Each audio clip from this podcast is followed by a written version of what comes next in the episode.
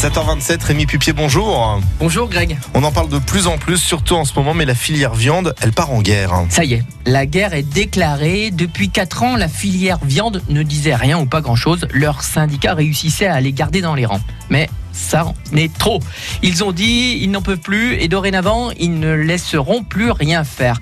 Ils disent, on en a marre de se faire insulter. Écoutez cette lettre que j'ai reçue chez moi, dit un agriculteur. Écoutez mon témoignage, dit ce boucher. Toute la filière explose devant le préfet la semaine dernière. Et plus encore, des personnes, hommes et femmes, venus d'autres départements voisins, sont venus en nombre à la chambre d'agriculture.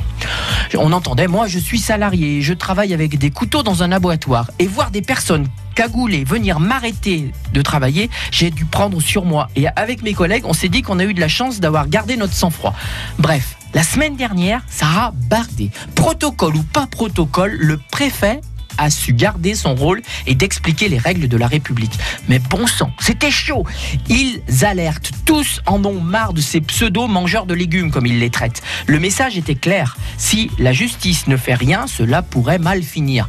Nos plaintes doivent être suivies de punitions. Fouillou. Il faut dire, Rémi, que les choses s'enveniment assez sérieusement. hein. Ah oui, le président de la Chambre d'agriculture déclare Chacun fait ce qui lui plaît, mais ce que nous récusons, c'est le fait d'imposer aux autres cette abstinence. Bref, les anti-viandes veulent mettre fin à la souffrance animale, mais si la période était tendue, là, on a bien compris que les pros et les anti-viandes ne sont pas prêts de casser la croûte ensemble. hein. Allez, régalez-vous avec ou sans viande. C'est le moins que l'on puisse dire. Merci beaucoup, Rémi, et rendez-vous demain. Nous parlerons ensemble de l'étiquetage des vins. 7h